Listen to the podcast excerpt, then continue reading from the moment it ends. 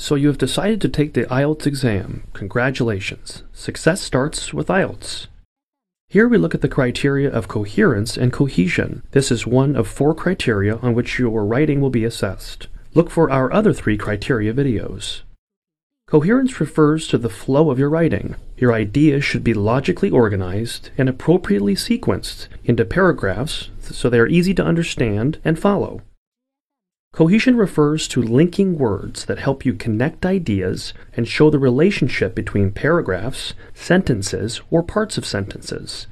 So, this criteria looks at how a writing test answer is organized and how to link information and ideas.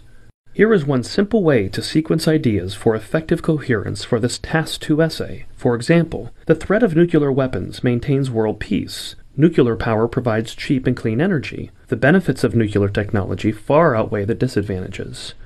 To what extent do you agree or disagree? Introduction Paraphrase question and include your opinion. Body paragraphs. Arguments for nuclear technology. Body paragraphs against nuclear technology. Conclusion Paraphrase your opinion. Plan your essay like this before you start writing. It's important to use paragraphs. These give structure to a piece of writing.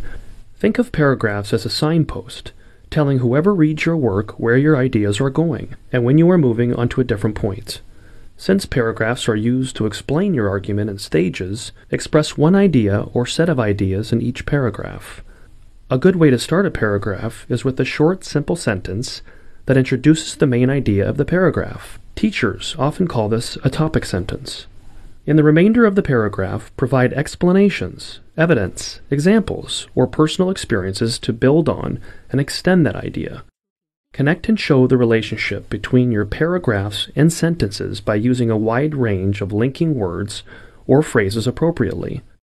See our accompanying download for different examples. They are usually these types introducing ideas, adding similar ideas, contrasting ideas, giving examples or evidence, explaining results, sequencing, providing explanations, sharing your experience, drawing conclusions, introducing your opinions. Linking can be done in a variety of other ways.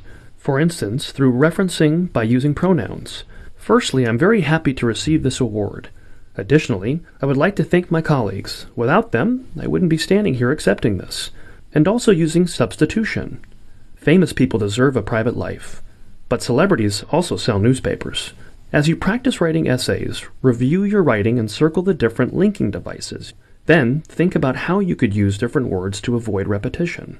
Don't overuse linking words or phrases, however. This becomes irritating for the reader. The key in using linking words is appropriacy.